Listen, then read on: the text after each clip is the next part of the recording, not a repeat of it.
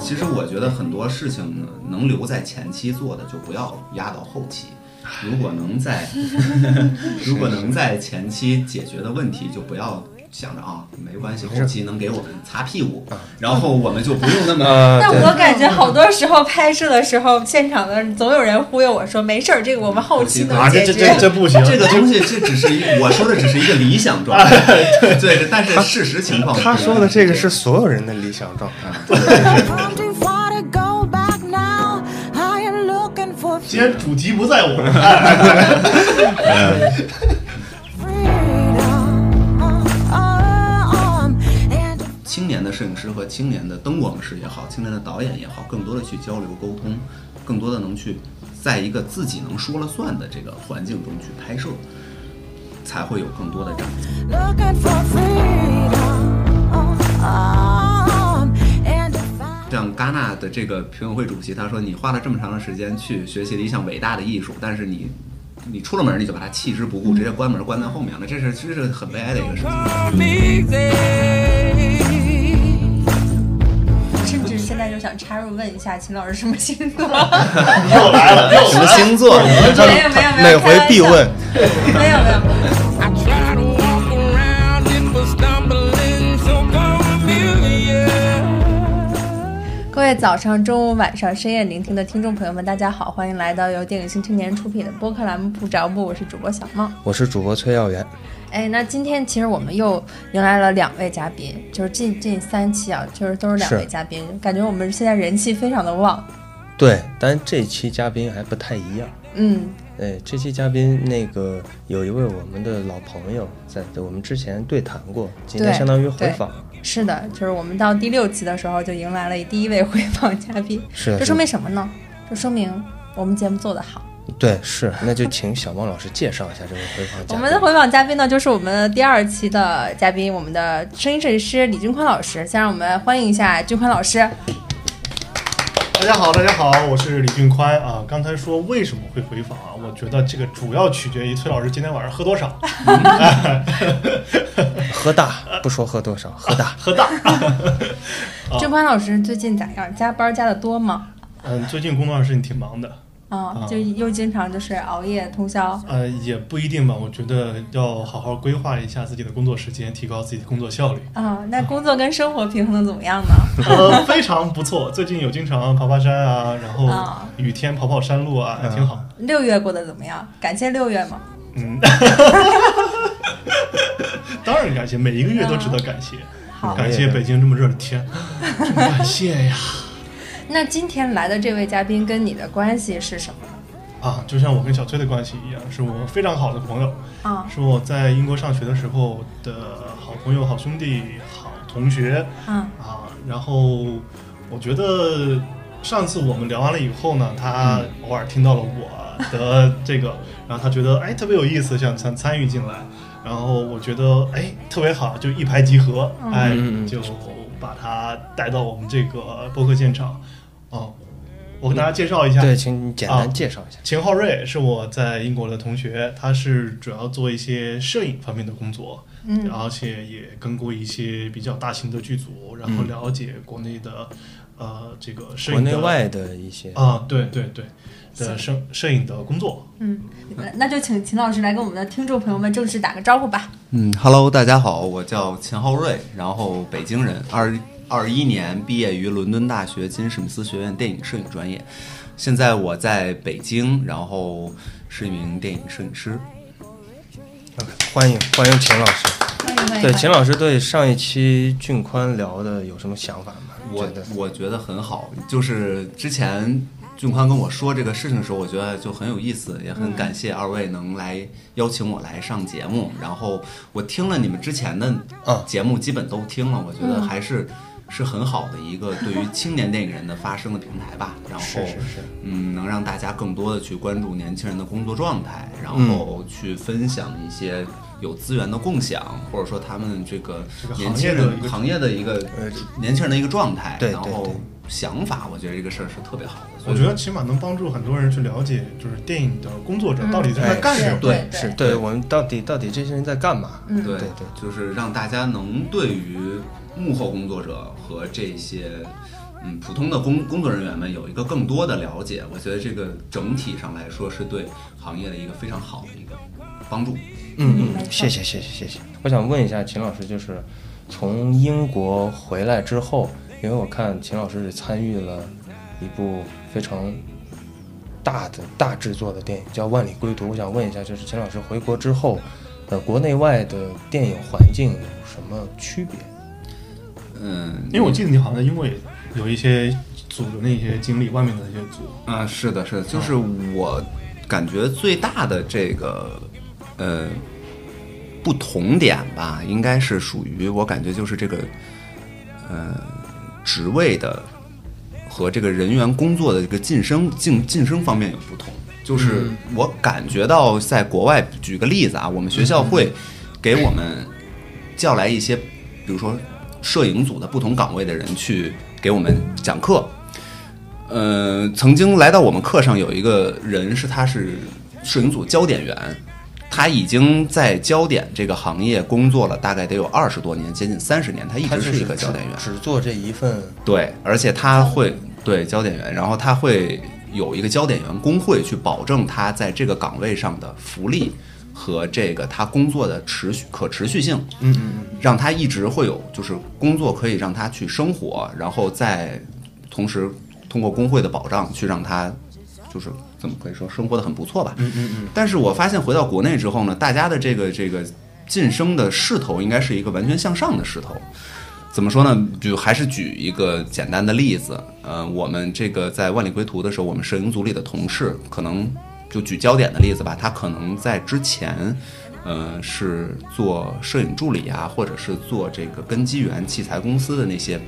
这些工作，但是可能过几年之后，他就会变成焦点员，嗯，然后再过几年，他可能就会，比如说有机会去长机啊，或者怎么样的，所以它实际上是一个职位上升的这么一个势头，我觉啊得这是这最大的不同。还是挺挺不一样的。挺不一嗯就是样的我觉得是不是像一种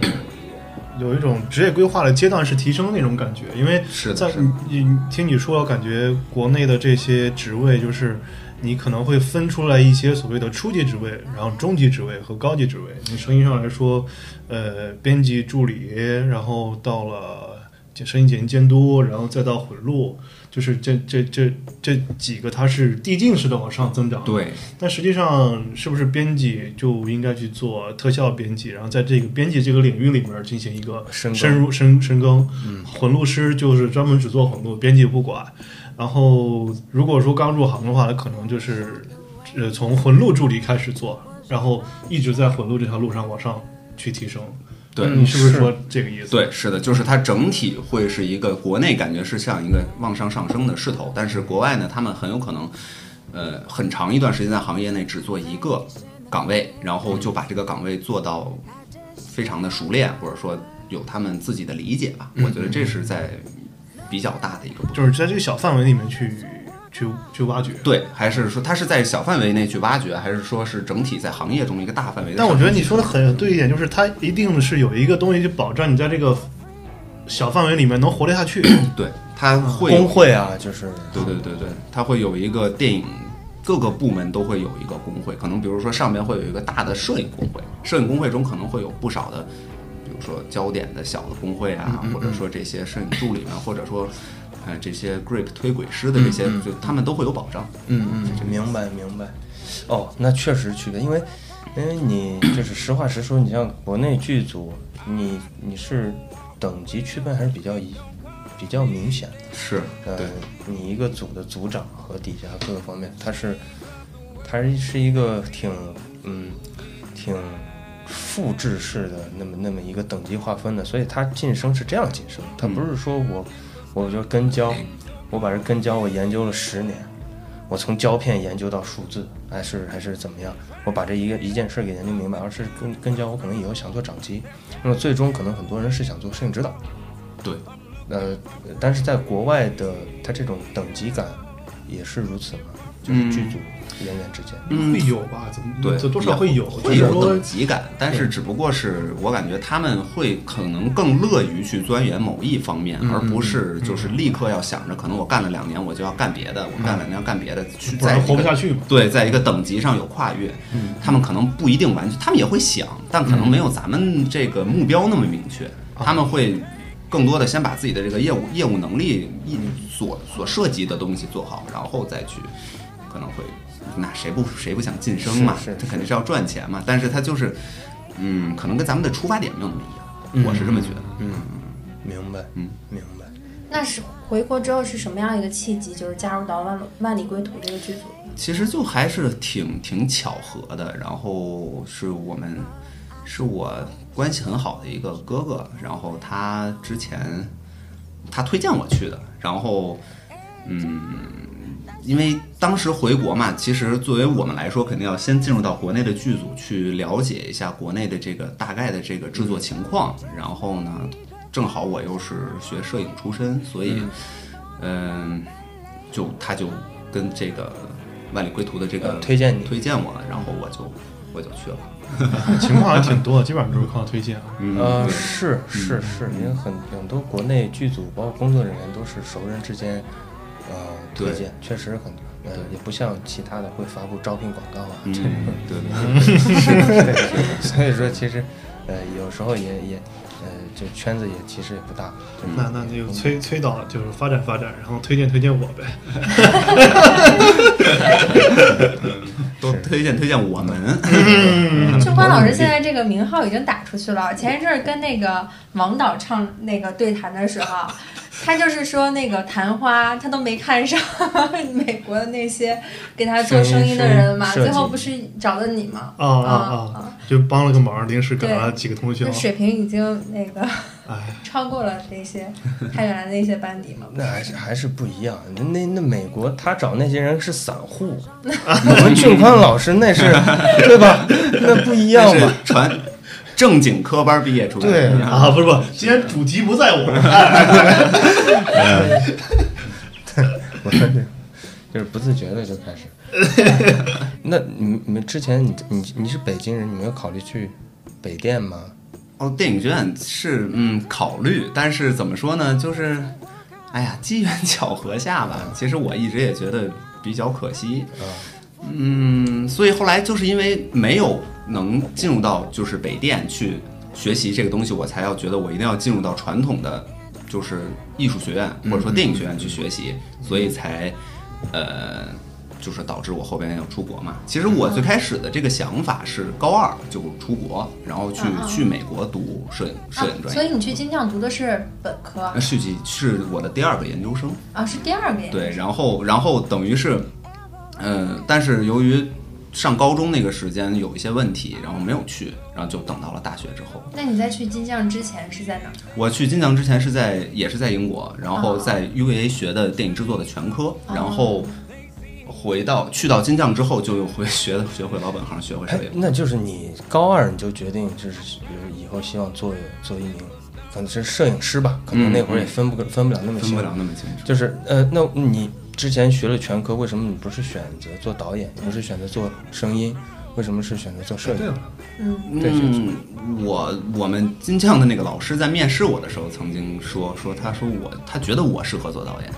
但是我个人的兴趣点还是在于这个影影像风格呀，包括这个电影的调性啊，包括这个对整体画面的把控啊、氛围的把控啊等等这些。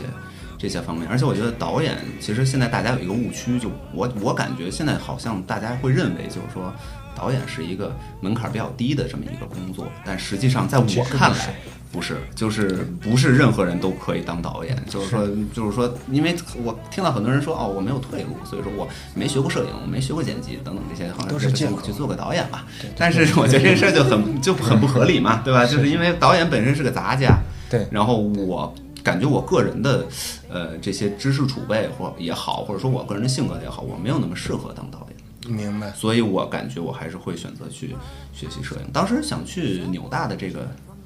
嗯纽大的这个想法也是，呃，也是想说去学摄影，但是嗨， 哎呀，申请的事情不好说。啊有大陆的很少，很少，尤其所以说以后就想说不行那过了几年再去那边再再再再看一看再再读读博再再交流交流吧， 再交流交哎，流。就摄影上面，其实我有一个，嗯，就是我我自己不太明白的一个问题啊，就是嗯，经常看到国外的片子，可能都是同一款机型，嗯，呃，同一款摄影机，但是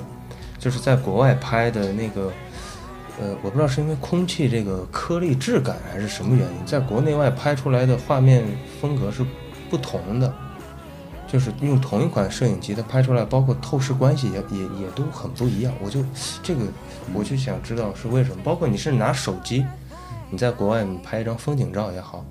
它出来的那个就是你一个质感，你感觉质感就不你同样都是风和日丽一个晴天儿，就拍了一个草地，然后白云，但是你就感觉这是在国不外一样啊。对对你对跟新疆拍也不一但样我。说不上来为什么，嗯，对。但是是有区别的，其实我就是摄影机的机身，嗯。它可能比如说在，就是它的大体上不会产生太大，也会产生影响。但是比如说像你刚才说那个问题，可能会跟电影的镜，就是它的镜头有关系，跟选择不同种类的镜头，或嗯者说选择定焦镜头，或者选择变焦镜头，或者选择这个全画幅的这些。这些镜头它都会有不同的感觉。嗯举一个例子，你说要有颗粒感，或者说在在低照度的情况下表现的要好。嗯我们、我们毕业作品的时候，呃，我们组里有两个摄影师嘛，然后就是一是个双击，呃不还是是，两个就是其实是一个，就是我们两个会，就是因为我们一个导演配了两个摄影，就是我们会一起商量，有一个人会掌机，有一个人更多的可能会负责灯光。嗯，但是也都是一块商量出来的结果啊，只不过分工不同而已。就我们当时选择了一个安琴的变焦镜头，我们为什么要选择那个？就是一个四十五到哎135幺三五对的变焦镜头。然后我们为什么要选择那个镜头的主要原因，就是我们希望它能呈现出，因为我们我们毕业作品拍摄的是演员是黑人，我们希望这个光线在他的身上。这个能表现出就是比较分明的这个层次层次，或者说我们我们的照度比较低，然后我们希望在这个呃摄影机在暗部的表现比较好，哦就是不要完全失去细节。所以说我们会去进行一系列的这个镜头的测试，不同的镜头它呃它会带来的效果也不一样。这可能就是大概你刚才说为什么我会就是用手机拍嗯啊，或者怎么样，它的质感会不同。明白明白。那我们具体落到那个电影上，就是《万里归途》，它是完全是在国内拍的，对吧？对，是吧？但是它的那个就是画面呈现出来，就感觉就那部分就像是在国外拍的。嗯，那个跟其实跟置景也有关系，嗯然后嗯，就是会在这个置景师啊，会在这个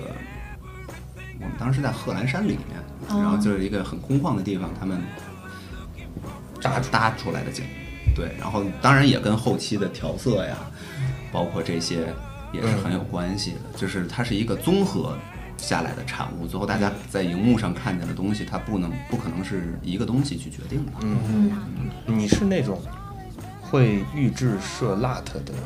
摄影吗？嗯，这个东西啊，不好 不好说。你转嗯翻译一下，我都没听懂。我呃让让 让嗯让秦就老是师就讲是就是简单的说一点，比如说要挂 LAT 的话，就会相啥叫当挂 LAT 就是会你在监视器上会看到一个，就是基本上最后呈现出来的效果，呃基本上大差不差，大差不差。但是呢，挂 LAT 这个东西呢，我曾经和行业内的很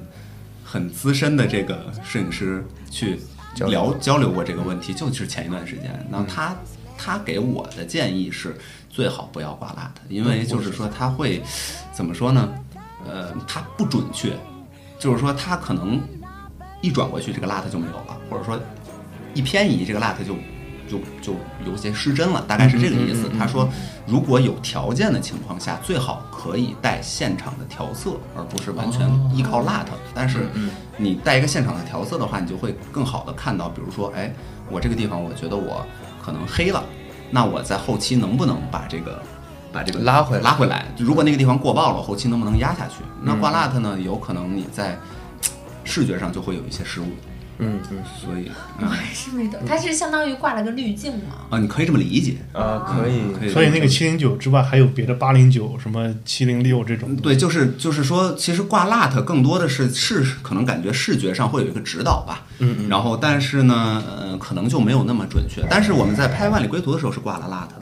嗯啊，呃，我们自己在拍别的片子的时候没有没有挂蜡的。那个当时我和我们和导演还讨论过这个事情，说我们要弄一个呃监视器，一个大的监视器，然后就是大的监视器是就是因为因为毕竟是学生组嘛，然后我们不可能是每一个监视器都是那种。呃不同的，对对对对，然后所以说我们就想弄一个大一点的监视器，就大家然后一起看，对，然后在那个监视器上挂一个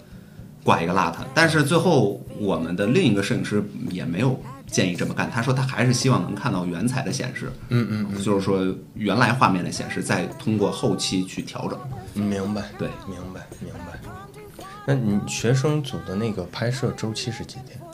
咱们当时是一两个月啊，两个月这，么久，学生就是哎，从开始筹备哦啊那筹，那你哦要说从开始筹备，那就时间长了，那恨不得得两三三三个月三左多右对三个月嗯，要实真正拍拍摄也就几是天儿吧一三四天没有一一周，是吧？啊差不多啊一周差不多几天儿一周的，嗯，啊，一周嗯用的也是阿莱的机器，对，我们用的是 Amira 阿莱的 Amira。哎，嗯我我听说就是说分两派，就是一派是用 Red，哦，一派是用阿莱，这个我就不知道，你你你说多点儿，这个东西我这个觉得是引战，这个东西，太坏了。这个东西我觉得没有什么特别的说，这还是要根据电影的风格或者这个第一批想呈现的质感去考虑。嗯，呃，比如说最近大家就很火的一个电影，这个就是《碟中谍》嘛，它碟之中谍前会用 Panavision 去拍。哦那人家就会问，那你为什么不用 Red 去拍，或者说你为什么不用马来去拍？其实那这个东西当然就一定是是要达到不同的需求，嗯，然后或者说，呃，以最后呈现不同的效果去、去考虑。哎，我之前听说过一个事情，就是因为阿莱好像有一段时间在推推广他的新机器，然后到我们这儿去阿莱六五去嘛去去去去做讲解，然后我什么都不懂，就过去凑了个耳朵，嗯，然后他们说那有一个他自己阿莱有一个叫色彩科学的一个东西，嗯就是他会有自己的一个判断，什么是灰色，然后什么是嗯皮肤应该有那个颜色，它的细腻程度到什么地步。然后这种颜色的基基调是什么？有点像那种 log 那个意思，我也不是很懂这些专有名词。就是它对于最原始那个颜色呈现出来是有一个有一个他自己认为的那个灰就是那个灰，嗯那个红就是那个红。哦然后他给自己画了一个三角。嗯嗯然后那是不是 Red 就自己有一套这种色彩这种标准？然后在阿莱有自己有色彩标准。哎，这个有东西可能哎，有我知道就是它感觉是像每个相机，它都会有一定的这个自己的一套颜色系统，对然对后对但是呢，它可能中间有一定的偏差。刚才俊宽讲的那个东西，我我我知道是去我们学校那个地方讲，啊正好当时是他那个阿莱六五的那个新机上，嗯是是不是阿莱六五？对，推荐阿莱六五的推那荐个，对对对，那是很好的机器，它拍了很多。呃，好莱坞的最一线的电影，像小丑啊，啊像这个大片这些对大片，然后包括像那些嗯，就是很耳熟能详的电影嘛。嗯然后就是他的这个东西，其实，在平时我们是没有那那么多机会去接触这些神器的。是你也知道，国内很多情况下，阿莱六五是它是它是只租的，足不卖，对，它是只租的，所以说，嗯，这个东西还需要像，比如说是像作为年轻人来说，或者说行业内刚刚入行的这些人来说，去慢慢去摸索。嗯，对，对，就是小孟老师肯定现在是听不懂的状态。一脸懵，对对那稍个机器我们嗯的聊专有名词，我甚至现在就想插入问一下秦老师什么星 座？又 来了，又什么星座？没有没有没每有，开玩回笑必问。 没有没有，因为当我聊当聊一些就是很专业我听不懂的东西的时候，我就想说我应该问点什么，就会第一个想到问星 座。我也想就是就是，既然能来说嘛，我就讲更多的对对通对俗易懂你一说点。对对但但我其实还有一个问题，你问你因为问， 我，对，就是因为我我我看了那个毕业短片的一些画面，嗯嗯嗯呃，黑人，嗯，然后的那个它整体呈现那个质感是很棒的。嗯，我想那那除了黑人有白人，还有呃黄皮肤人、嗯黄种肤色，就是嗯你不同的演员、不同的角色在你的镜头里，嗯你如何去判断？比如说黑人，你说要用低照度，嗯，要只用是我们正选面择呃比对较，多你。你嗯们选择。嗯那么你比如说，呃，中国人就黄种人，嗯那他的皮肤就是你觉得就是怎么样会呈现出更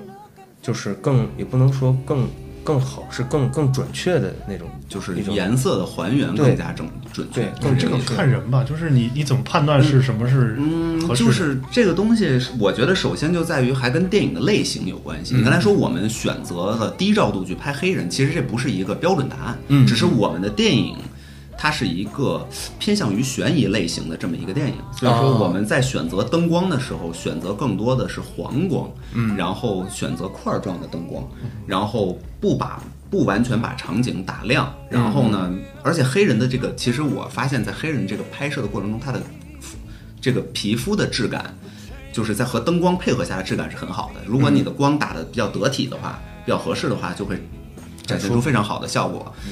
嗯，我们当时选择的这个灯光也是我们两个摄影师跑到那个叫叫 Dido Light Lighting Stream 的那个厂子去、嗯去测试去看了，然后才选择了这么一个东西。所以我觉得这个它没有一个完全固定的要标要准要通过前期的测试，对，一定是要测试。比如说像黄种人，那我们可能就会不会想把光打的，就是那么的怎么说，那么的亮，或者说就是过于暗，它会介于一个适中的这个中间。但是其实也有极端，比如说拍白人的时候，我不知道你们有没有看过一部电影叫《仲夏夜惊魂》，里面就有很多的白人。但是它也是用一种非常亮的光去呈现的。其实这个都是没有一个特别标准的答案。这个就是摄影指导的工作。对，这就是摄影指导的工作，他没有去说有一定有标准答案，他是只是在一个基础的这个你的基本功上去做创作层面的改良。啊，甚至是一些比如不常规的处理，嗯，对，不常规的像处理。刚说的仲夏夜，仲夏夜惊仲夏夜惊魂魂，嗯，嗯那摄影指导一般会在这个流程里面的哪一个阶段介入到这个？其实从剧本的这个前期的筹备开始就会要介入，因各为各个工种都应该从这个阶段是的要进入，对，各个工种的部门的领导部，门为长了拍专业。嗯，不不，我觉得这很正常，这就是是的，因为现在很多不是这么来干的，是的，是的。对，因为我就感觉我在拍片子的时候，前期我就没见过摄影，我只见过导演。哦，对对，你你那个你那是呃，因为广告的前期呃拍摄，它摄影可能参与的会少，找一些，对他可能在具体要开拍了，呃，跟导演给你开个会，可能是这样。嗯嗯其实电影的话，就是从前期开始，摄影师就要对剧本有一个比较深刻的理解吧，然后就要开始给导演，再基于剧本去做摄影阐述。就是比如说，我可以会给导演进去去怎么说，去拿一些图片，拿一些画儿，嗯，然后拿一些这个分镜头可能的这个就是类似于类似电影的这个这个这个应该叫 reference，应该叫例子吧，啊，要对嗯对例子，然后去给导演看。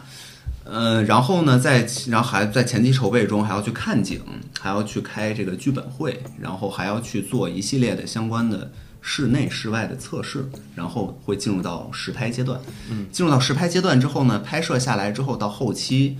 呃，摄影指导也最好要跟到调色室里去，去跟着调色。嗯，然后呢，嗯，因为调色师他会有自己的一套调色的他的理念，但是判是断对他的判断，你可以让他给你调出一版，但是摄影指导肯定会在中间有所取舍。就比如说当时我拍的时候想要呈现什么样的东西，对，，可能然后沟通一下，然后看看对对哪对哪一种合适，哪一种合适，啊然后导演也要在，对，然后大家会，其实这就是一个沟通的工作吧。一直都是是是整个拍摄就完全是沟通的活儿。对对对啊，其实我觉得很多事情呢，能留在前期做的就不要压到后期。如果能在， 如果能在前期解决的问题，就不要想着啊，没关系，后期能给我们擦屁股，然后我们就不用嗯那么。呃，但对我感觉好多时候拍摄的时候，现场的总有人忽悠我说没事儿，这个我们后期啊，能这解这决这。这不行，这个东西，这只是一我说的，只是一个理想状态，对但是事实情况不一样，他说的这个是所有人的理想状态，哎比如说前期从声音上来说，你你录的时候，你如果当当时当下你但凡录一条环境音，啊，或者是你把前期那个空间混响做一个采集、IR 采集，那你后期在做的时候就可以直接用你的环境音，而不是我重新的去做一个环境，就是这样，可能并不如之前的那么，就是如果你想在短时间内达到原来还原原来的那个状态的话，是很难的。但如果给了足够的时间，你可以做出来比原来的环境更好、更合适的状态，但是这个就会增加工期，就是花了更多的时间去做本来简单的事情。嗯就就就举一个例子吧，然后像我们那个呃片毕业作品的片子，嗯毕业作参品参照的这个这个 reference 是佩德罗科斯塔的《马前》，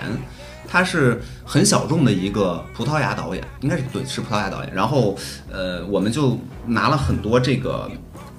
这个画面的例子去给导演看，这样的话沟通就比较顺畅。导演说、哦，可以，这个效果我觉得可以，哦，这个效果我觉得有点过了，这个效果我觉得不够，嗯，然后我们再去从中间去调整，包括我们会去查一些相关的资料，说，哎，他用的是什么样的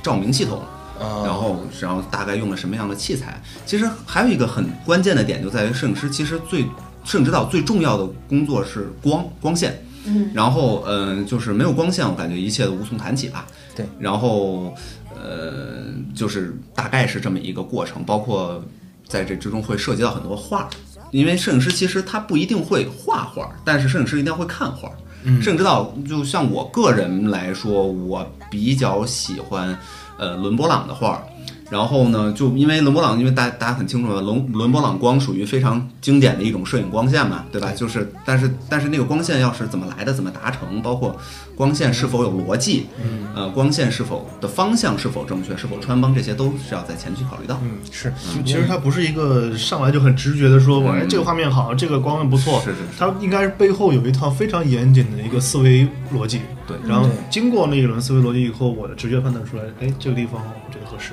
就是基于你审美情况下的一种选择。对，就是审美，它不是一个直观的一个东西，嗯它是应该有有一一定积套累有一定积累，有一定的思维方式、有方法论的这些东西在里我面。我前两天去那个就是国家博物馆，我还嗯嗯看那个伦勃朗的那个画了，嗯就是意那个意大利文艺复兴时期那个，他们那个时期的画，我发现就是我就是我之前老听说说那个这个这个绘画是可能是这个摄影的源头之一，然后呢，我我看到这些画我才明白，包括他选择这个画画的构图以及光笔，就是还是就是给人很大的启发，就看画啊，我感觉。对，我觉得个人还是很重要的，个人觉得还是很重要的。就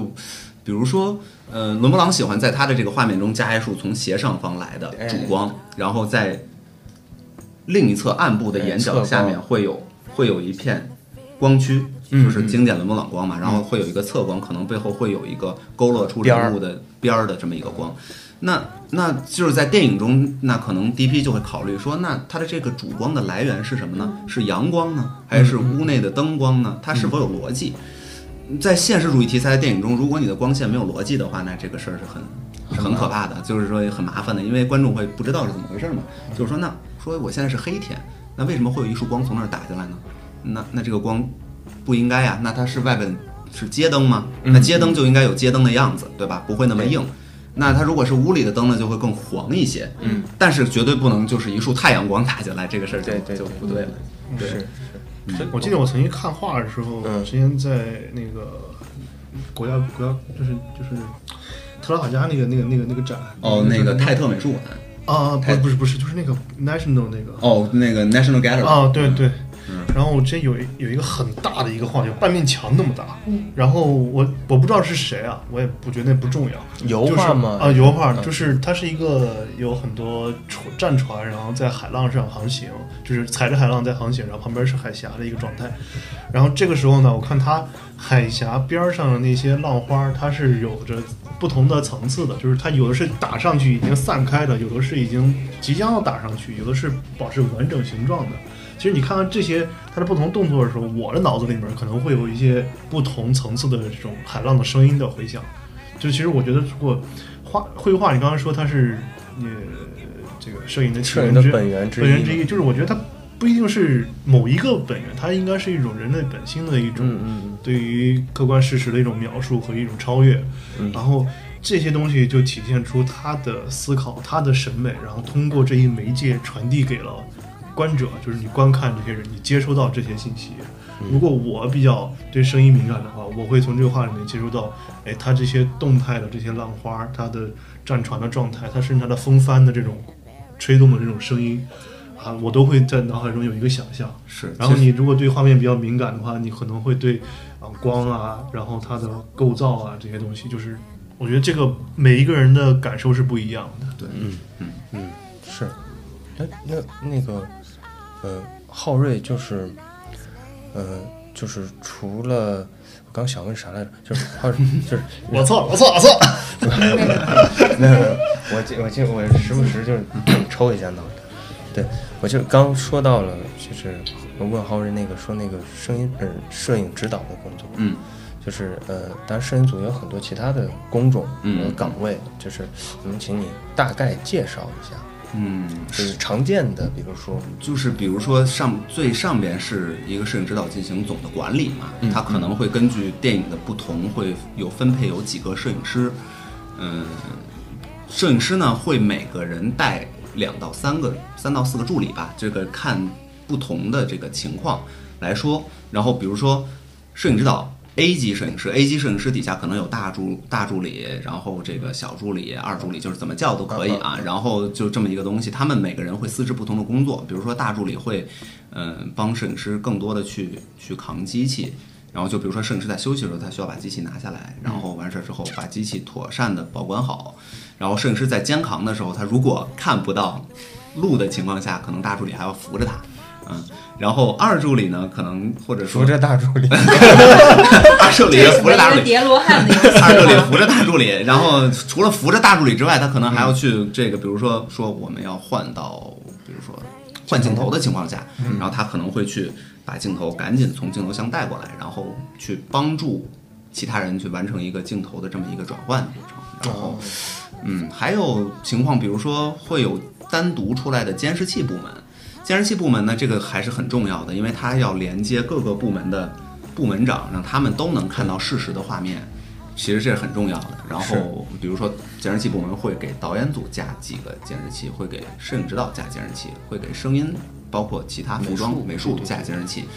这也很重要。声这个他们可能一个监视器组会有两三到四个，三到四个就挺多的了。算挺多的。嗯，平时啊对可能一般一到两个个，，对，一到两个，嗯对，然后，嗯、还会剩下的还会有呃根基源，根基源的话，主要是就我接触到的根基源很多都是从器材大厂来的，他们会、他们的任务就是，嗯，去解决比如说在拍摄过程中遇到的各种各样的器材的问题，比如说，比如说操作逻辑是对怎么操作，因为其实作为这个学创作的电影系毕业的学生来说，我们很少去接触到对如何操作这个东西，就是怎么组装这个东西。其实这个东西我们是不怎么学的，我们更多还要集中在创作逻辑的学习上。然后，所以说需要他们来帮我们，比如说安装啊，各种各样的设备啊，改良各种各样的设备啊，比如说包括摄影机进灰啊，他们会有最快最专业的办法帮你帮你弄出来。吹一口，就是吹一口气是不是就完了？啊， 吹口气是吧？是不是想说是那个它会有那个那个那个那个空气的那个阀阀门对儿，对然后一一一一摁，它就会那什么。对，对吹口气你抠 C mos，对，还拿 手拿手抠一 抠。 然这后就，要疯了。然后，其实还有一个很密切合作的两个部门，其实都在摄影指导的这个管辖范畴之内，就是灯光组和机械和机械组。啊对，然后呢，灯光组呢，这很就就是名字一听就很重很重要，就是他们会负责所有的灯光，然后光影啊光影的控制啊，包括组装、更换、移动等等这些。然后灯光师要和摄影指导密切合作，摄影指导会告诉他我想要达到什么样的效果，灯光师会先大概先给你打出来一个，然后呢，摄影指导要去看，要去微调，再去商量。然后机械组呢，更多的就是他们会进行，嗯，他们不仅仅是简单的搬运工作。那很多人会觉得啊，机械组嘛，就是卖苦力啊什么，这些就是我觉得是很错误的。就是他机械组更多的是他们要，他们是有很多，比如说木匠，比如说这个呃各种工种的这种。比如说石匠这些东西，他们都嗯会有，他们会在现场搭起很多梯子呀，然后去操作很很高的摇臂呀，包括去去去去呃推轨道啊，然后甚至说去协助去操作 Trinity 或者斯坦尼康这些东西，嗯、呃，他们都是要有设计的。就是他然后们是不是得判断一下这个这么大的一个设备，我怎么进到那个空间里面去？因为作为我来说，我并不知道那个轨道到底要怎么操作，怎么，嗯但是他们是长时间的经验累积下来，他们就会知道这么一个东西。想起来一部电影，那个摄影也很厉害，就是那叫《一九二一》，一九二一是咱们国内的电影，说错了，一九一七，一九一九一七说啊，一九二一不是曹禺老师的电影，说错嗯了，一九一七，那那个那个电影的机械组肯定就很强大罗，杰·狄金斯的机械组应该是整个好莱坞里非常强大的机械组，没有之一。没 有之一，对对对，他那我对个他印象深刻，就有一个纪录片儿，他说他们当时做了一个模型，然后在那个小镇上面，然后拿了一个拿了一个 LED 光，然后从上，从上边往下打，往下对，晃然后那个就看是它那个那个光影就是的一变化九一七的。那这个是属于灯光组还是属于机械组？呃，这个属于其实灯光组、机械组都要参与，机械组会帮你做出一个一比一还原的模型，或者说美美术嗯美术组嗯美术组合作吧，做出一个一比一还原的模型，然后罗杰·狄金斯就会在那个上面测试这个它的光比，还有它的光哦影效果。哦你说的是那个镜头，就是就是他们在教堂燃烧燃烧的教哦堂前面那个镜头，因为他们那个镜头我看过他的纪录片写的是他们那个地方的照明只靠照明弹，啊，所以就是说它会有很多的，比如说变黑呀、看不它那清个细节、呀它那个它那个光照过去以后，然后旁边那些建筑的光影的光影的变化呀，就是然后和演员的这个划过的 blocking 那种感觉。演员的 blocking 的配合呀，它会有很多这些东西。如果所以说实操起来成本是很高的，所以说他们会做一个一比一的，它不是一比一比一百一比七十的那种模型嗯嗯一个，模型提前对，提前模拟好，嗯嗯，对对对。对那个片子把我看惊了，我也是，而且他当时说他那个燃烧教堂那个地方拿 LED 光打了一堆那个光，对那嗯那真是在玩儿啊！就是、啊你你看过那个片子吗？你推荐你看一下，真的，那个是1917摄真我觉得的摄摄影必看的一到部底。叫啥？一九九一七还是一对，叫1917一战，那个导演其实我不太记得是谁，萨姆门德斯是拍《零零七》的那个导演，哦，然后他他哦是一镜和他和这个一镜罗杰·狄金斯也就是伪合一作镜了一段，有有挺长一段时他间。那个是一一整个就是一个镜头尾尾一镜这么下来的，对对对伪一对镜伪下一镜下来，其实嗯但是那个感觉也很，他跳弹坑那个地方，哎呀，我说了这些都都是很很漂亮的对，一咱们个，嗯这么聊比较细节，就是还是大家看了之后就明白我们在说什么了。嗯那真是在玩儿啊，那是叫啊玩儿。对但是我觉得主持人说的有一点特别好，就是他在玩儿，但是是什么东西能让他玩儿起来？就是嗯完备的这个工业体系，机械对对对对和他的这个这个比较充裕的创作时间，还有比较宽松的这么一个工作环境，能让他们才能最好整的个项目管理嘛，这还是上次对说那个问题，所以就是觉得国内的这个项目管理，这又国聊内到的这这个个问题这个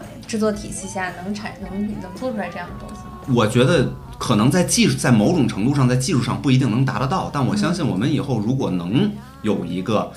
在比较好的，所以说在创造出好的电影，那它一定是首先它不一定不能着急，说白了就是说，当然啊说难听点就是钱很充裕，嗯它能是等，对吧？但是这个是一个很重要的条件，但是不可能所有人都钱都那么充裕，所以说我也能理解为什么某种程度上摄影师无法达到像那谁都能成罗杰·狄金斯不就惨了吗？对吧？除了他跟他的审美达不到他的风，就是他那个审美程度之外，还有其他很多客观因素。对这是需要咱们我觉得作为年轻人来说要所以，去所以努力罗杰·狄金斯是你最喜欢的摄影指导吗？嗯，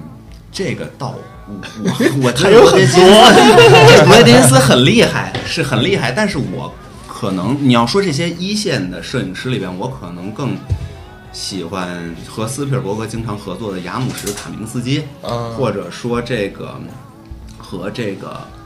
呃，亚历桑德罗·冈萨里图，或者他叫、啊呃，他叫什么名字来着？嗯对伊纳里图，对，嗯伊纳里图经常合作那个摄影师叫卢贝斯基，就我可能更喜欢他们这个嗯嗯这个风格，嗯，但是罗杰·狄金斯也是很很厉害的摄影师，明这白是没明白问题。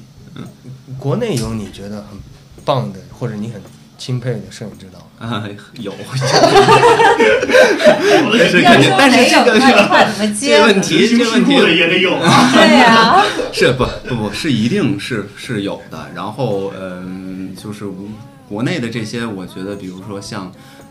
呃像罗攀老师，还有曹禺老师他们的这个。他他们的这个风格和他们的这个工作的模式就很值得学习。包括呃，绣春刀的摄影指导韩其明老师，他包他也是《刺杀小说家一》的摄影指导。嗯我觉得他们就是他们就是一个怎么说呢，就是一个非常有个人的这个个人的自主风啊格嗯和对摄影独特的理解，嗯，然后同时呢还可以做到一个很好的与其他人沟通的这么一个状态，明白。然后这个当然是希望大家都能，就是作为 DP 来说，都希望能达到他们那个，是是，对对对，对是是，这其么这实么一个其实状态其实摄影指导可能大家很多人都知道演员是谁，那导演未必知道，摄影指导也未必知道。那但其实呃幕后的这些这些人都是呃很厉害的，就是你之所以能看到这个画面，之所以这个样子，那是因为就是有有一批这样的人在把这个事情操作成这样。嗯，是，就是你像我们就是普通观众在观看一选择一部电影的时候，肯定是不会考虑说他的摄影指导是谁而去选择去看。，啊对，嗯，像我也就只知道曹郁老师而已。嗯，哎，期待你有没有看？我看 过，嗯期待期那待场的篝火的那一场，其实在，对，其实在我感觉在技术难度上是很难，就是是是非常难的，因为这个它毕竟它的这个光影不可控，它的嗯对，光它线不可控，它不依靠别的， 它只依靠好应该是吧，只依靠那个篝火的那个光源，然后那场拍的好漂亮。是的，这个就是我还之前就是你说这个，我还想起一个，就是说就是他在技术上，嗯已经做到极限了，而且在很难控制的一个状态下，就是能做到不错。就是我不知道你看没看过，前一段时间有个剧叫《平原上的摩西嗯，董子健的那个，嗯平原上的我我没看，》，平原上的你看了摩吗，西，平原平原上的夏洛克还是平原上的摩西？摩西是一个啊是个剧，啊对啊，那不是董子健的那个呃吗？，对，是嗯。然后，然后他的摄影指导是吕松野老师，他有一场戏，最后一场戏是在湖面上，一个波光粼粼的湖面上。其实很多时候就是有太多的反光物和不可控的光源，其实是对于摄影师来说是很灾难的，因为说这个现场是很难去控制这个光的走向啊，或者说光的位置在什么地方。但是那场戏让我看到，就是说哦，摄影师需要具备的这个非常好的基本功功力去判断。就是我应该在一个什么样的光源条件下达成什么样的目的。那你说在水上拍拍摄，那全是反光，全是各种各样的这种呲出来的光，这儿跑一个那儿跑一个对。那为什么他还会选择在那个地方拍？就是说他会对自己的这个对于电影的理解、对摄影的理解和对光线的把控有充足的信心，他才会这么选择。明白啊这是我个人的理解一定是在他控制范围内的。那可能其他人看来这个东西是挺灾难的，但是他有办法去把这些东西去处理。是的，对。那摄影师和灯呃就是 DP 和灯光师他们之间存在着，就是说，呃，决策人是偏向于 DP 还是说灯光师这种？总的决策人还是要偏向于 DP，、但是灯光师会给 DP 提出各种各样的意见，比如说我认为在这个地方，呃，应该打出一个什么样的光比你，比比你，就是说你建议的更好。然后呢，DP 呢当然也会去听到这个呃灯光师的意见，但是呢，最后 DP 想达成的这个目的还是要很明确，灯光师也要按照这个要求尽量的去去达成，是这个意思。明白。嗯，但是灯光师如果电影这个 DP 们都很喜欢合作，就是很有经验的灯光师嘛，然后他们就是说，比如说，举个例子，我想打成一个逃离德黑兰的那个样子的光，然后呢，他可能就会，哦，好，那我知道了，然后我。哔哩吧啦给你打出来，然后可能就不会再让你那么多去费时费力给他解释我为什么要这么打光，我对于我这么打光对于我的叙事和故事有什么帮助？哪个地方应该突出，哪个地方应该减弱，就没有必要太多的必要去解释这些东西，就是灯光师就能给到一个比较满意的结果。当然，沟通是必不可少的，但是谁都愿意合作，就是合作顺畅的人嘛。就是两个人的就是观念不用掰扯太长时间，就对能够达对成一个一一个致。比较一致的状态 有已经有磨合过的这种，是的，是嗯的，我磨合过。但是这其实也涉及到一个问题，就是那年轻人可能在上来的时候不会没有有那么多机会，对对对没有那么多经验。但是我觉得，青年的摄影师和青年的灯光师也好，青年的导演也好，更多的去交流沟通，更多的能去在一个自己能说了算的这个环境中去拍摄。才会有更多的长进。如果一直是跟在一个这种非常大的项目当中，你是其实很难接触到一些比较核心的业务、业务的东西。这个可能嗯你说有没有帮助？一定有帮助，对你的经验一定有提升。但是呢，还更重要的，我认为还是要自己去拍，还是要实践嘛还。是要实践，不管是摄影也好，灯光也好，都是这样。是我，反正我我之前拍短片的时候，就是我跟摄影，就是会出现一个情况，就是吵架，呃，会吵会吵，他不让我在片场喝酒啊，这 这这谁都会吵应该种，然后会有理念上也也会吵，尤其是分镜的时候，嗯，他觉得这么分，然后呢，我觉得这么分，那就定一个方案吧，就谁说服谁呗。然后，但我觉得这样是很呃，还是挺有意思的，很良性的一个，很良性的，对对。那那你可能大剧组里边可能不太会出现这种，就是说谁说的对听谁，他可能就是很早之前就已经定好了，定死了怎么去做，嗯然后呃对沟通啊交流啊这样嗯是。那摄影摄影组跟美术组配合的机制是什么样？其实电影的铁三角嘛，就是导演、DP 和美术指导，这是一个永恒不变的铁三角。他们在和美术组配合的时候，更多，比如举个例子，呃，我们拍这个，就我们自己拍毕业作品的时候，我们的那个美术是从外面找的，嗯嗯，也就也不能说就是就是从外面就是他的会设计，比如说他们的衣服呀、服饰啊、各种各样的布景啊，嗯、就是室内的环境啊、室外环境，他们都来负责这些。它和视觉直接相关，和对，所以说摄影师可能会说，哎，我希望就咱们俩沟通的情况下，我希望能达到一个什么样的一个一个，比如说我不希望室内有太多的光源，因为咱们在家里，不知道你们看电影的时候有没有注意过啊，它很多就是人物的旁边可能会有一盏灯，或者后边可能会有一盏灯，嗯，或者这个地方叫 ambient light，就是环境光。嗯那这个环境光放在什么地方，有时候你可能就要跟美术商量好。美术认为，我觉得你放在这个地方就不好，嗯，因为平常人家里不会把灯放在这个地方。嗯嗯，然后哦，那摄影师说哦，那可能好吧，那咱们商量出一个解决方案，或者说，嗯、d p 不想让这个演员穿太亮的衣服，就举例子嘛，就是太亮的衣服。然后那美术说哦，我不这么认为，我觉得这个根据人物的性格和剧本的逻辑来说，他这个时候穿这个衣服是符合他的这个人物逻辑的。那摄影师可能就会说哦，明白了，那我如果你们都这么认为，那我可能要去调整我相应拍摄方案。嗯嗯这就是摄影和美术为什么不能分开的这么一个。 嗯，是接包括原因美术，比如说你刚秦老师说这个放点光源啊，或者是这嗯种灯什么，它这个灯泡其实也有讲究的，就是嗯你色温也好，那个呃呃呃瓦数也好，是其实都是都是有讲，但就是声音，俊宽老师被排除在 外，就是是，但是我就想说呢，你作为这个，虽然你作为摄影，虽然摄影很重要，但是你也不能去挤占其他部门的生存空间，你也不能挤占别人的话语权。就是说，你们是要充分沟通，而不是说你就得听我的。对对，嗯我上次不是讲了一个例子，就是那个鸟嘛，窗户外面那个鸟嘛，其实就是跟那个 John，就是跟他沟通说的那个窗户外面让他那个树枝动一下，嗯，然后这个其实就是跟摄影沟通的一个结果。是，是的，就是还是要商量着来，就是说没有说谁比谁一定更重要，还是要充分有机合作。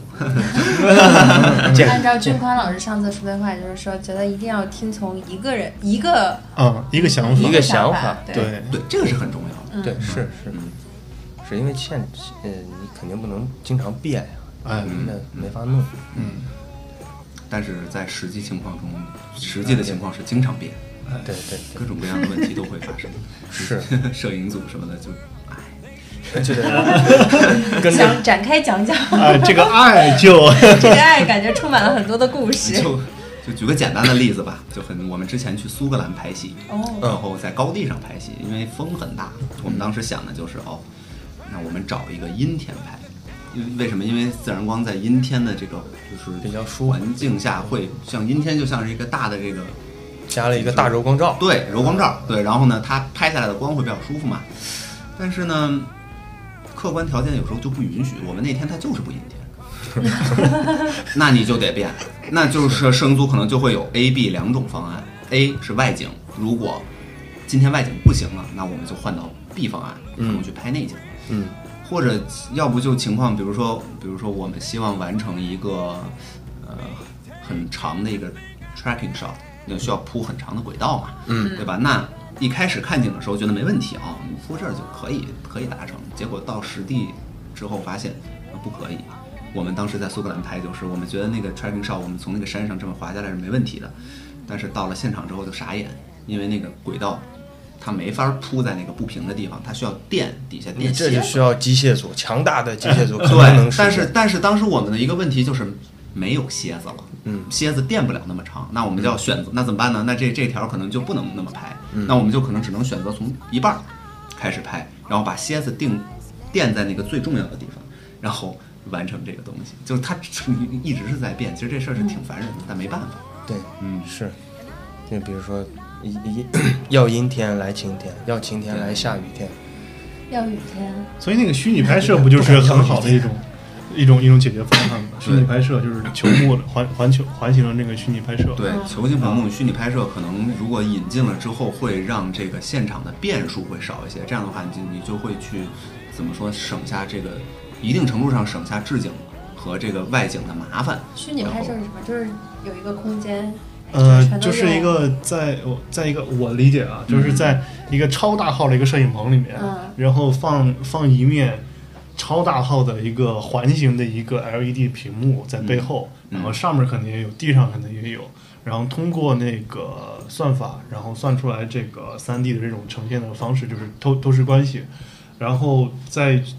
人物的前景置一点景，然后和后面画面里面这个风景啊、啊搭配上，然后这样摄影机从前面拍的时候，它的整个那个纵深就会能够呈现出来远的是远的，近的是近的，但是它又是很好融合在一块儿的。然后这样就解决了刚才说的那个天光的问题，就是起码你在摄影棚里面所有的光线都是稳定的是可控啊，的是可控的啊、嗯嗯然后第二个就是制作成本的问题，嗯你可能不用再跑到雪山雪山上去搭一个剧组，然后中间的这些所有的费用都可以省下来。是的，嗯啊，那它其实是一个绿幕的升级版。嗯，反正就是视觉特效的一个的一个组成部分吧，你可以这么理解。就是，但是其实现在这个嗯但它这个东西对现在不你的成熟吧？对你的摄影有什么影响？对于我们来说，可能就是光线影响的最多了，因为它在摄影棚里再怎么打，它也很难去打出那么自然的自然光。就是 DP DP 去学习光线的时候，自然光是一个很大的课题，如何运用自然光？像刚才主持人刚才说说罗杰·狄金斯这个问题，罗罗杰·狄金斯拍《一九一七》，就是他就是自然运用自然光的大师，他很他很知道怎么去运用自然光，但是在虚拟棚内拍摄当中呢，就虚拟拍摄哦，可能省下了那些一系列刚才说的问题，但是呢，可能就会说要怎么打光，或者说怎么样这些，就可能是个新的课题。对这个，我个人来说也没有完全的接触过。我当然我也想挺想接触接触，但是感觉现在这个东西更多是用在，我不太清楚啊，是不是用在拍广告的这个上面？我我我我不太清听楚啊说是有呃广告多一些，然后是为什么多一些呢？是因为呃，就是你说自然光，就是广告，它可能它就是会有一种稍相对浮夸一点的方式，要吸引眼球的方式，嗯那个画面出现。呃呃，如果按照电影，比如说你是贴近于自然光什么，它现在好像做不到，国内目前是做，我听说，嗯，但国外好像是好可以。我嗯只在广告的片场里面架过 LED 来模拟窗外的风景。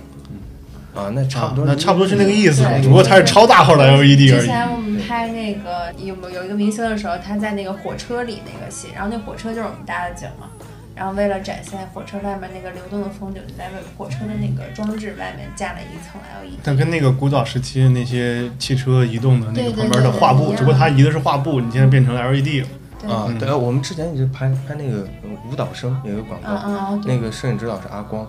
就是呃呃那个呃野马追踪的摄影指导，呃，野马分鬃，呃野马魏淑君导演什么玩 意魏魏淑儿？君导演的那个摄影指导是吧？对对对啊是我们我们还在我们还去探过他的班， 啊，对对，光头。然后他拍，我们拍公交车，但是拍的内容是一一群人在公交车里面跳舞。嗯。呃，那会儿也是疫情期间吧，在上海拍的，但你实际拍你没办法，就在公交车里。然后我们当初呃跟摄影组沟通的方案就是，呃，把公交车开在一个非常两三千的棚吧，两千三千的棚，非常豁皮大一个棚里边。然后摄影指导说，就是希望把这个呃公交车的顶给锯掉。然后我那会儿是制片，我说不可能， 不行的，这样行。 那这很贵的，几百万一辆的。对，要不然我说不行了，你再想想办法。 对，然后然后后来就是呃周围全部呃扯了几，反正非常高的，就跟跟那个棚一样高的黑布，扯了一圈儿，把所有光给避掉。嗯，然后就是在里边做那个光纤板，所有那车窗玻璃做磨砂，然后因为看不清外边嘛，然后呃那个拍摄效果还挺好的，就是就是你实际实际在呃操操作处处理的时候，肯定是在棚里边，无论是 LED 棚还是它更更可控一些，那你们没想过搭一个公交车的景儿吗？ 你搭不出来吧？那那没法搭呀，那搭要不火车都直搭接出来租了，就公好交了车。不是，它不是要把顶锯掉吗？你只搭一个下面的一个部分，不行。但因为它公交车那个杠，它有要跳舞，它比如说抓着这个杠啊，翻身，它确实没有办法它锯掉。是有一些要求的，而且你这个就你看怎么样划算嘛，其实就是但是我也希望你们能理解一点，就是摄影师为什么会提出有时候很多奇思妙想的想法，制片可能不能同意的想 法，是因为他肯定还是要从一个他效的果上呈现角度、对效果上来说。是最好，当然嗯可能大家会觉得，哎，他怎么这样，对吧？就是给我们工作带来这么多难度，也希望大家能理解。是， 他不是他不想的，如果他他有更好的办法，他不是是是对是嗯，呃，但是你要这么说，其实嗯，编剧会更更搞笑一点，呃，一句话。呃一架直升飞机撞山，怎么弄？ 你怎么拍的？是的，是的，是的。后期做吧。对对对对反正不管怎么样，这都是个大大开销的一个成对，所以有时候我们一个景一个景儿就前期开剧本就开玩笑嘛，就是你要问这个项目预算多少，我能写直升机这些吗？ 所以说嘛，在八大艺术门类里，只有像电影是一个特别特殊的东西，就是它要烧很多钱。对对，哎，确实是烧钱。你这嗯那几千万，这那最后就那几块硬盘一箱，就就换 了，加上备份两 箱，就是那么所以你些。知道我的固态硬盘坏了，我有多痛苦吗？确实，其实借这个话题来说，就是你看，大家作为同样是青年人，然后更多，我还是认为更多的要和青年人合作。这样的话，在你有一定的话语权的情况下，才能发挥你的擅长。我觉得，就是对如果作为，比如说只作为工作人员进入到剧组当中，还是那个话，有没有帮助？有帮助，但是帮助大不大？不一定。对，资历不对等的情况下，就感觉很难去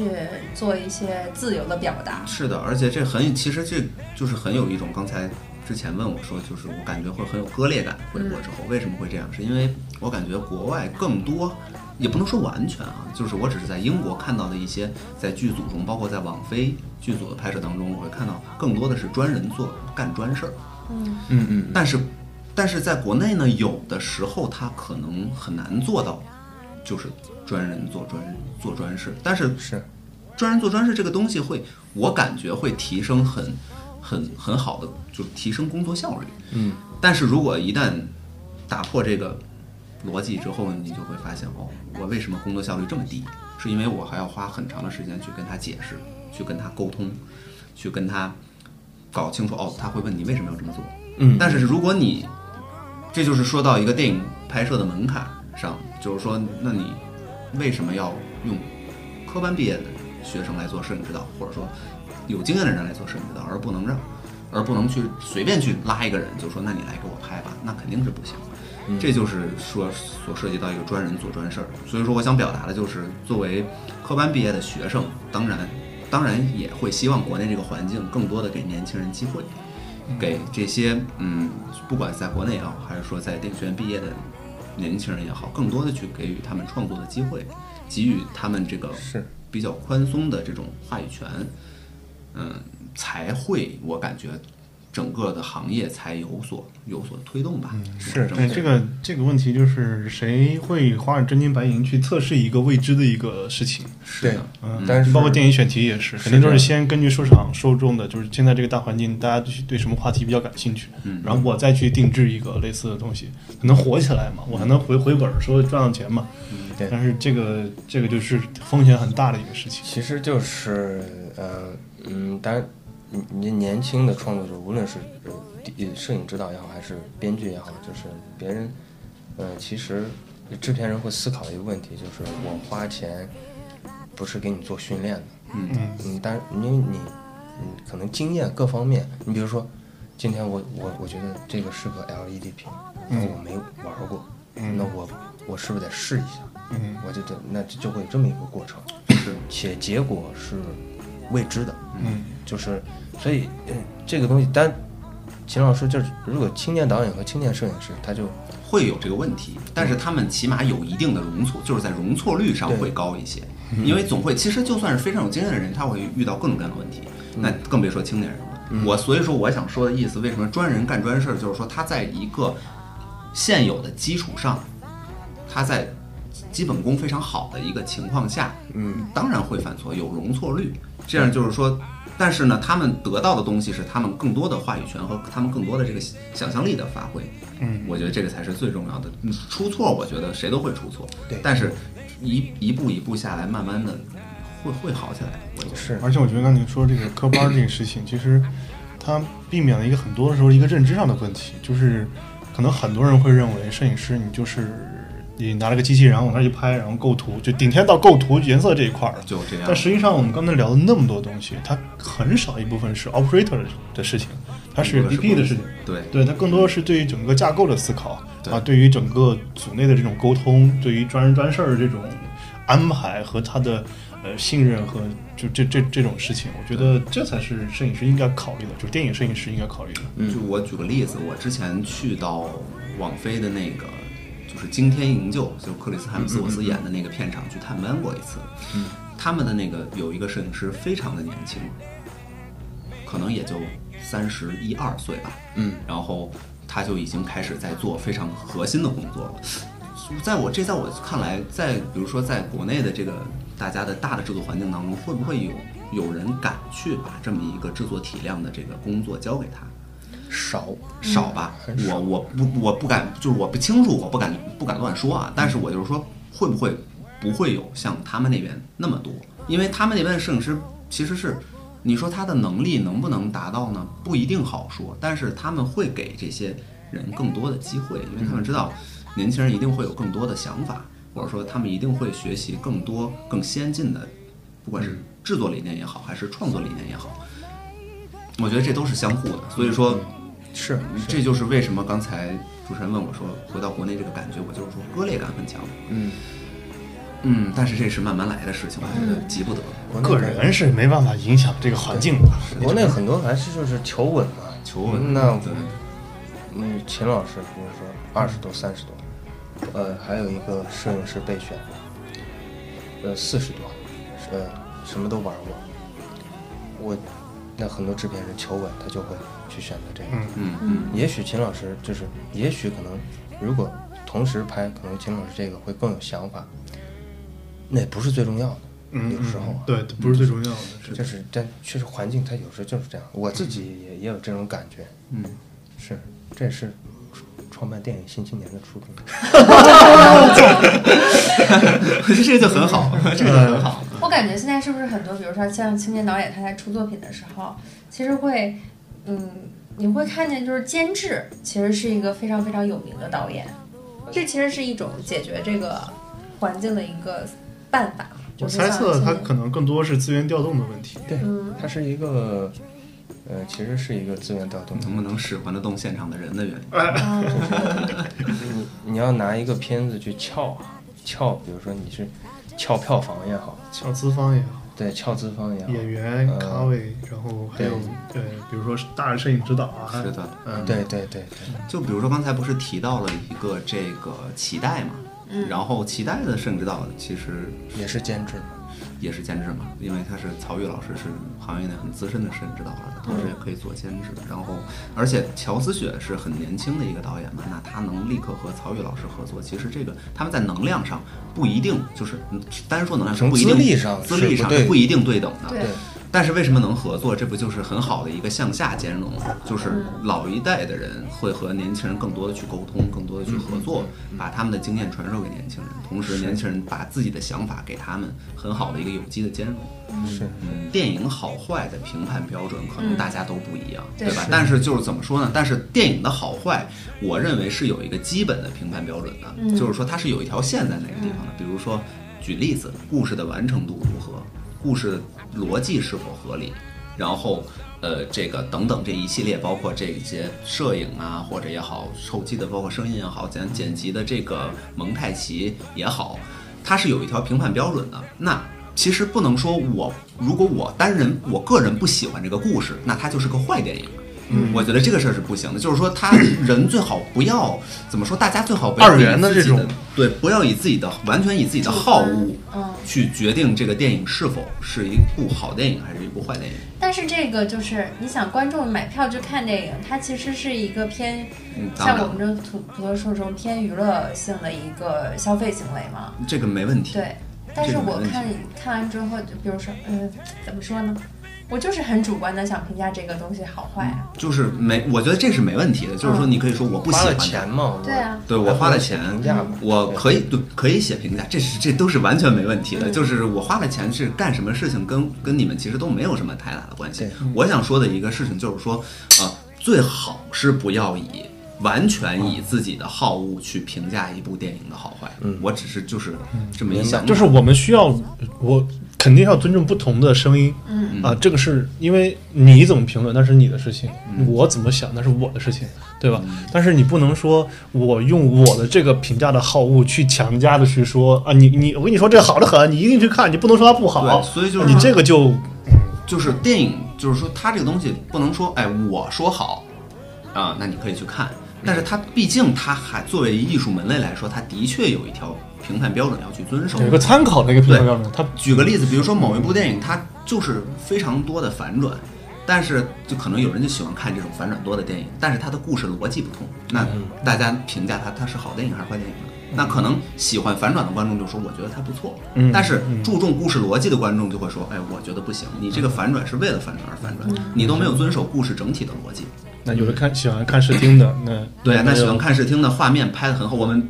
教授经常跟我们说，说你们第一件事儿不是要把画面拍好看， What's the story？ 对我们教授经常问我们一句话叫 "What's the story？" 就是你故事是什么？嗯，那你的故事如果讲的没有逻辑，画面呈现的没有逻辑，你的画面拍的再好看，其实也只能是一种对，就是这个那这句话，其实问这个问题包括了很多很多的方面，你对于观众的这种理解，然后你你觉得观众脑子里面会想到什么样的故事，然后你怎么样去传达这个故事，这个对故事本身是什么？它这个东西，就是刚才最开非始常说多的，摄影指导要干什么，就是最开始要很 What's the 了解， 对 What's the story？很了解剧本，嗯，那我有一个问题，秦老师现在看电影的时候，还会去从一个普通的观众视角来去看一部电影吗？我可能已经很难了，因为就是其实是强迫症，就是已经看出点强迫症的感觉了，就是但凡你在这个行业里干过，你就记住一个事情，你很遗憾的失去了一个普通观众的视角。嗯，就是你会有一种挺强迫的，其实有时候也挺痛苦的。就是就是，我希望能就是去享受这个电影，享受不要想那么多，对就是去享受这个电影就好了。但是有时候很难做到了，我一只要一亮，我都会想哦，那是主光，就是 就是前两天我在，对我前两天就在回顾昆汀塔伦蒂诺那个嗯，呃，《无耻混蛋和》和、嗯这个被解救的江哥嘛，很经典的两部电影，很多人应该都看过。就是昆汀的摄影指导，有的时候很喜欢在顶上打一个主顶光，光顶打一个主光，我就很纳闷儿那个光是从哪儿来，因为那个光在晚，它晚上的场景中也有。对对对，所以就是说这个。那怎么？那我就会很很多时候就会去思考这个问题哦，他为什么要这么打光呢？但是可能这个时候故事线已经过去了，我已经就错过了很多东西。嗯刚讲了什么忘了，忘了，我还在想那个光的问题。那个光，而且它的那个光很奇怪，是一会儿有，一会儿没有，一会儿有，一会儿没有，然后就，对吧？但是也可以理解为昆汀的那个讲那个故事，它不是那么现实主义的故事，所以说它光源的逻辑可能就不没关系，就没有那么的要遵守光源的逻 啊，辑。所以你看，你这个就是已经完全跳出了那个故事的那个状态。哎是但这种状态你是看不了，片子的，你哎你你你起码欣赏不了这个东西。嗯，享受嘛，很难了，嗯现在真的很难。 要刻意的去给自己灌输一个我要专注在故事上。 我也很希望这样，但是现在很难做到。 你当你真的你站进了这个行业，就很就可以说很遗憾失掉这么一个身份。是是，对，所以所以我我最近那个买电影票也买的少，有时候就是，反正有时候我看老片子还好，嗯老片子有时候能能能还会找找到这种感觉。所以其实甚至到更没有更多的去，其实，在后期啊，就是拍完调色完，其实我们感呃觉基本上哎任务就结束了，这个达成，其实感觉更多的是要去说服导演。至于观众对于这部片子怎么评价，那是导演和制片的事情。 对对对对是是这样与，我无关，就是调色是最后一步了吧？那一嗯，步基本上是最后一步，除非要补拍。嗯嗯，然后。嗯，完了事儿之后，可能就有点那种万事大吉的意思，就是说哦，可以了，差不多啊了。，然后嗯上映的时候转个朋友圈，转个朋友圈，然后去这个电影院里哎去请朋友们去看一看。包包个场，，对，然后当然了，如果有观众觉得，哎呀，这个色彩怎么这么……对啊，我其实就想问你，说你像看我们今天呃之前聊过《宇宙探索编辑部》，很多人的反馈就是在镜头上，哦嗯， 嗯，那这个其实摄影指导也是应该要关注一下，这是肯定要关注。比如说，观众觉得拍的画面不好看啊，就最大白话来说，感觉画画画面不美观啊，然后镜头过于的晃动啊，照度过于的低呀、看不清画面，其实这都是其实也是关心的。嗯但是怎么说呢？既希望更多的观众能关心这些，又不希望观众过于的关心这些。你哎看也挺拧巴的，嗯，也挺拧巴的这个。对，挺拧巴的，因为希望观众了解到哦，作为幕后，其实大家也是不容易的。嗯，嗯嗯是但是呢，观众更多的关注这些呢，他就会给你挑出更多的问题，是不是好事儿是好事儿，但是呢，心里肯定也不一定那么痛快， 所以就是这个意思。这个看完一个片子，全在聊摄影，你说是好事儿还是不是好事儿？嗯，所以很难说，很辩证的一个问对对对一个一个问题。嗯，是，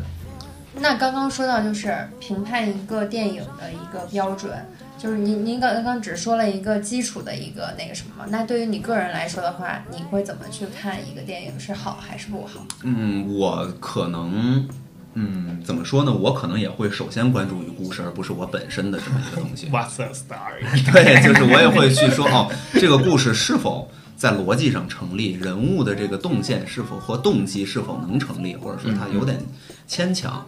或者说这个故事的这个完成度是否足够，嗯，呃，然后是否足够吸引人嘛，就是这些。我作为因为我不是学导演的，所以说我。在这些层面，我觉得关注的就是这几这几个方面，然后我可能就会去看，哦，他的这个摄影能否为造出的气氛，为电影造出的气氛是否足够？它会不会在叙事上带来帮助，或者说它喧宾夺主了，把观众的视角抢走了，观众没有去注意人物到底在干什么，反倒是后边闪闪闪闪的灯，观众全去看到那些东西了，这个可能就会有点喧宾夺主了。其次就是，嗯在第三就是我个人的好恶，我喜不喜欢这个故事，我觉得这故事精不精彩，或者说我感不感兴趣，题材感不感兴趣，就是基本就是以这几点来评判。然后护士就是说难听点儿，或者说说直白一点儿，就是这故事会不会让我出戏，人物会不会让我出戏，就是从这几个方面来评判它可能是否是一部比较不错或者说比较一般的电影。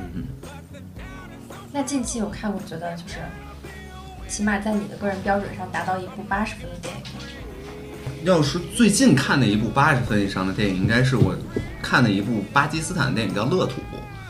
我哦听过，嗯，然后我还是很就是从故事上，还有它的表达的逻辑上，还有从我个人的摄影的这个审美上面，包括一系列，我还是很喜欢的。它主要原因还是在于它，嗯、它讨论的问题吧，我觉得就是在于中亚的这这么一个比较这个封闭的闭塞的男权社会当中出现的一系列的这个人伦和人文方面的问题。嗯，然后我就感觉这个在剧本上面的这个对于观众的这个反差，就是剧本上的这个戏剧的冲突和给观众的这个带来的这个这个信息的呈现，我觉得就非常不错，因为大家都能理解，就是不管是东亚也好，中亚也好，它的这个父权文化和它的这个发展了这么多年的这个男权社会嘛，它对于女性和对于这个其他的。呃其他群体吧，LGBT 群体的这些关注度和压是远远不够的，而且它的对于这个这些群体的压制的力度是很强的。所以首先，我觉得这个故事拍出来是很有意义的。嗯嗯，其次。其次就是说，这个从审美角度上来说，我觉得它的摄影有很多可取的地方。呃，就比如说如何的平衡室内和室外的这个光比，如何去呃怎么说去更好的在不影响演员的情况下，更好的通过这个视觉的层面去表达这个演员的这个角色的内核、啊角色的感情，包括。嗯，他的打光的一些小的技巧，嗯，包括一些他的这个这个视觉逻辑上的东西，我觉得都是比较值得学习的，分成两方面。但是更多的我还是喜欢他这个故事，我觉得他的故事拍得很好，然后表达的也很清晰。嗯，我个人可能不是很喜欢看喜剧，我更喜欢看那种比较传统的那种严肃一些严肃一些的，然后或者说悲剧悲剧题材、现实主义题材的电影。所以说呢，嗯我会推荐大家去看这部电影。当然，它这个电影也不是什么时 候都适合看。如果你心情很不好，你最好你就不要看，它只会给你添 堵。但是，但是我觉得它在它的这个呃，不管是导演技法也好，这个视觉的表达也好，已经能做到一个非常不错的一个呃怎么说呢？一个一个结果吧。明白嗯。乐土，乐土，乐土，嗯，他应该是，哎，他是得了威尼斯的，还是得了得金棕榈？我不太记得了，好像是，反正是得了个不错的奖，还啊，这嗯呃啊，是摄影方面吗？还是应该是剧作还是导演方面呃啊，嗯具体不太记得了。嗯，明白明白？那下一步有什么工作安排吗？下一步的工作安排，我们就是现在在可能要准备筹备一个电影吧，然后呃在筹备的过程中，如果嗯，就是能有机会，我还是那个话，如果能和各种青年导演们能有合作去拍一拍长片，我也是非常乐意的。因为其实我感觉从国外回来有一个最重要的问题，就是它和国内的资源有点断合理。对，有点割裂，有点断代。就是说，比如说国内的电影学院的那些，比如说青年导演们，他们可能在上学期间就会和自己喜欢或者说合作的好固的定摄影师的哦合作一起团队，对，然后就可能出来可以拍片子。但是我们呢，我们认识的导演都在国外，嗯，然后我们可能在国内呢，认识的这些青年人。或者说志同道合的人吧，没有像在国内一直读书的这么多。然后我其实就我个人而言，我在电影学院认识的那些导演，现在都转行不干了，真的是一个不能一提个这个，我跟俊宽说过很多次了，我说你看多倒霉，我认识那些导演们，现在一个都没有干这个。嗯，是是，对，然后就全都转行了。其实我是觉得挺，这是一件迹象，也挺悲哀的，因为就是花了这么长的时间去学习这么一项，像戛纳的这个评委会主席他说，你花了这么长的时间去学习了一项伟大的艺术，但是你你出了门你就把它弃之不顾，直接关门关在后面了，这是这是很悲哀的一个事情。那那年轻人不能去很好的合作，大家都转行了，那那未来在什么地方呢？那就很难讲了。是是是，包括之前跟俊宽说的是，尤其近两年，就是国内的呃电影市场其实有不少人才流失，呃呃很多人都都都不干，尤其是可能青年的多一些吧。嗯然后呢，呃，其实我就对你是你一个行业的青年人，很多都都觉得呃很不太知道怎么弄，就不是挺就是挺费其劲实的。这个跟大环境有很大的关系，当当然不是拿这个借口啊，就是说，呃，当就是话说直白点的，就是说，国内的文化产业肯定最终的核心的部分还是在北京，但是北京的生活成本和它的生存压力会非常高。 那你你你，我又不是北京人，嗯，我前期的这个这个这个沉淀的这个这个状态就会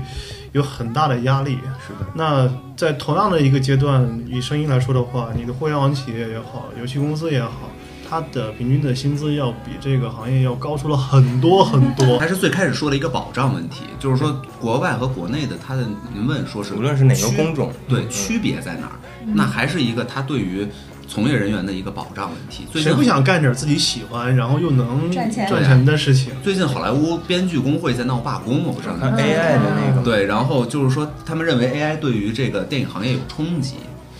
嗯，他们就罢工。这个对于咱们来说是不可想象的，就是说我怎么能因为认为这个东西对我有冲击了，所以我就不干了，我就就罢工了，这个事儿就很难。但是其实这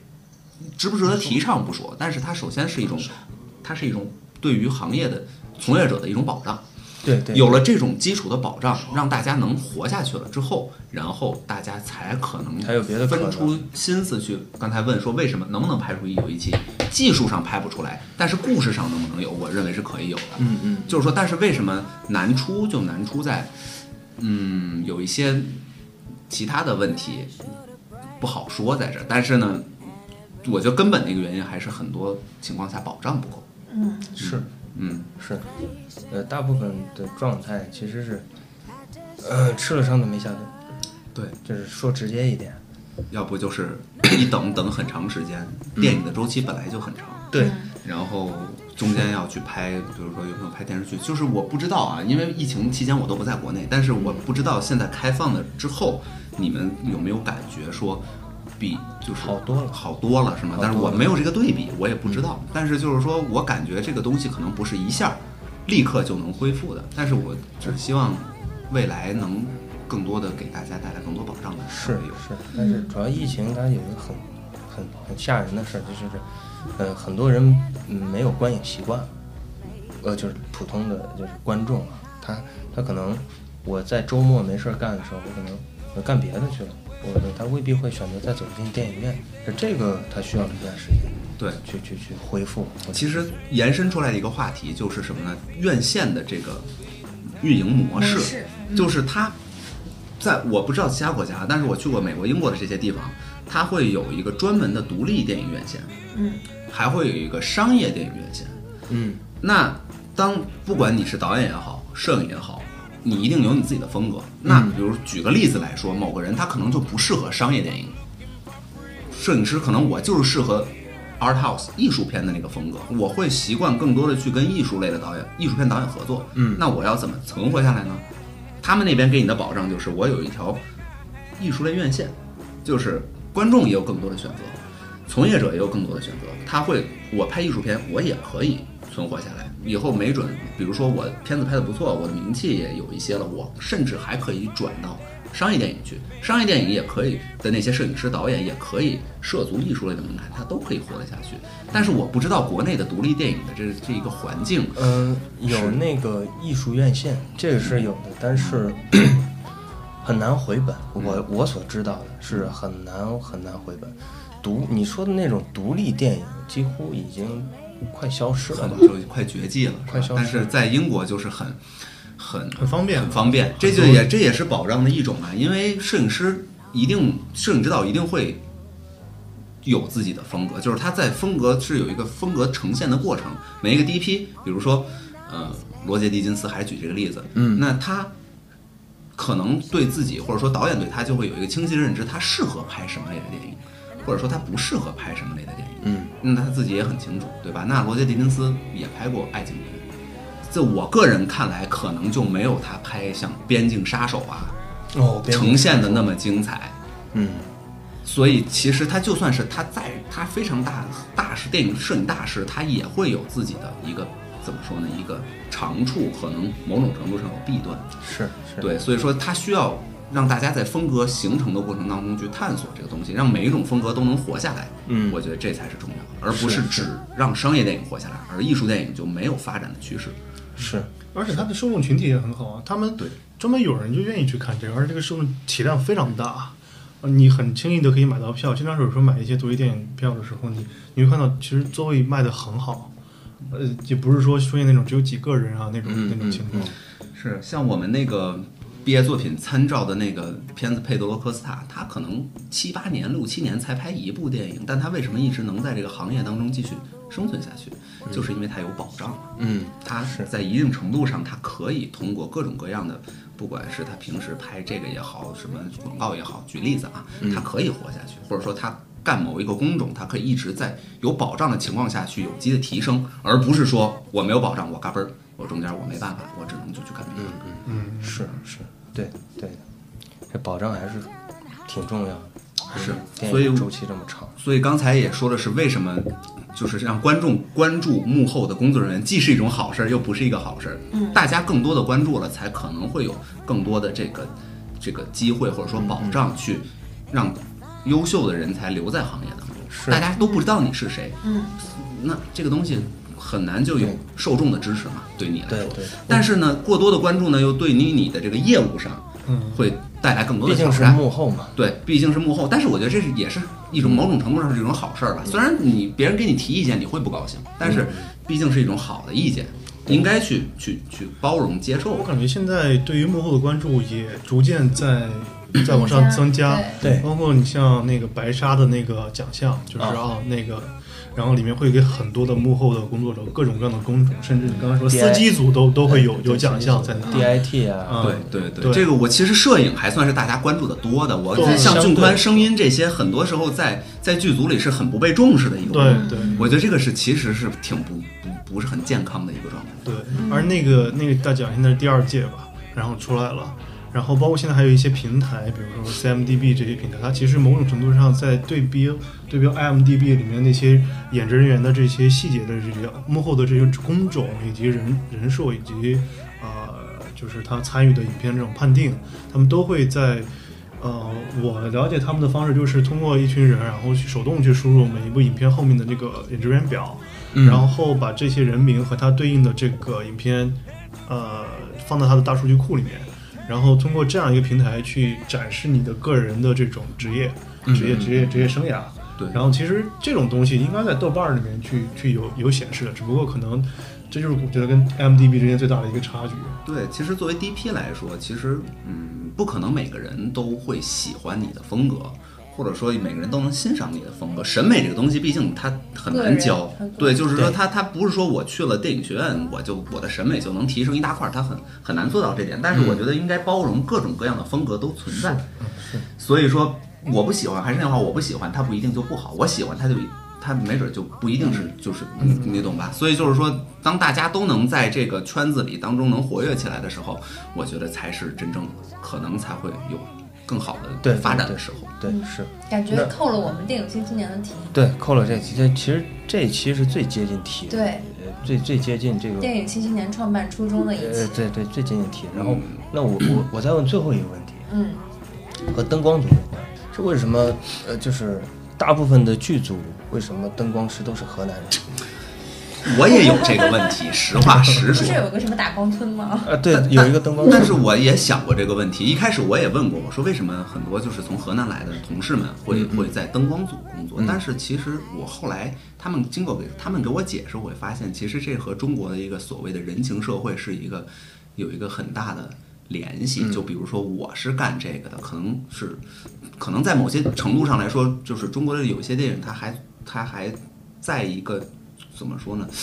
嗯，这话不是我说的，啊，但是嗯就是人家评价说，在一个作坊阶段，就是怎么说呢？就是哦，我的师傅带我干了这个啊，工师作，傅带徒弟，对，然后呢，我再带我，比如说灯光村里的其他的小嗯小哥们儿一块儿出来工作，就是这么一代一代带下来，这个东西这是个挺神奇的。对，挺神奇的。但是我感觉这个就是它可能不一定能长久存在的一个原因，就是说，虽然可能哦一两代、两三代都能传下来，但是可能后边的人可能兴趣也不在于此，或者说他可能会更希望去干别的事情。嗯，所以说这个东西是好是坏，我不敢说，但是。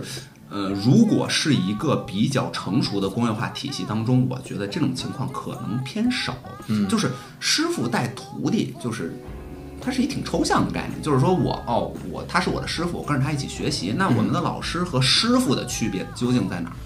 嗯，那我在传统的电影学院里学习，那你可以说哦，我的老师是我的师傅。那其实老师和师傅本质，我觉得在一定程度上还是有区别的。是区别。这就是我感觉是和所谓的没有那么发达的工业化体系和工业化体系的区别。嗯，我明白而你且的意思。关于师傅这个事儿，我前段时间听到一句话，我有人说是郭德纲说的，但我也不一定，就是不确定这个话的来源。但是我觉得说的非常有意思，就是因为我是受益于师傅的，嗯啊，他帮了我很多，我遇到了贵人。那其实我对这句话感触就是，孙悟空为什么没有从唐僧那边学到很多本事，但他是他是师傅的，因为一旦跟了唐僧以后，就没有人再说你这泼猴、这句话。